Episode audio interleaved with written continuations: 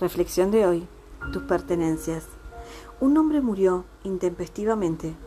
Al darse cuenta, vio que se acercaba a Dios, quien llevaba una maleta consigo, y le dijo, Bien, hijo mío, es hora de irnos. El hombre asombrado le preguntó a Dios, ¿Ya? ¿Tan pronto? Tenía muchos planes. Lo siento, hijo, pero es el momento de tu partida. ¿Qué traes en esa maleta? Tus pertenencias.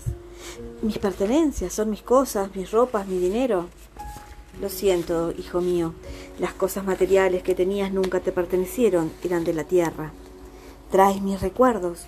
Lo siento, hijo, esos ya no vienen contigo, nunca te pertenecieron, eran del tiempo. Traes mis talentos. Lo siento, hijo, pero esos nunca te pertenecieron, eran de las circunstancias. Traes a mis amigos, a mis familiares. Lo siento, hijo, pero ellos nunca te pertenecieron, eran del camino. Traes a mi mujer, a mis hijos. Lo siento, hijo, ellos nunca te pertenecieron, eran de tu corazón. Traes mi cuerpo. Lo siento, hijo, ese nunca te perteneció, ese era del polvo. Entonces traes mi alma.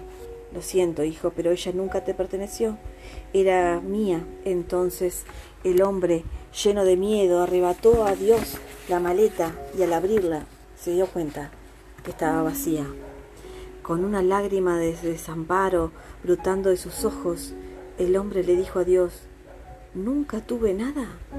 Sí, hijo mío, cada uno de los momentos que viviste fueron solo tuyos. La vida es solo un momento, un momento solo tuyo. Disfrútalo en su totalidad, que nada de lo que crees que te pertenece te detenga.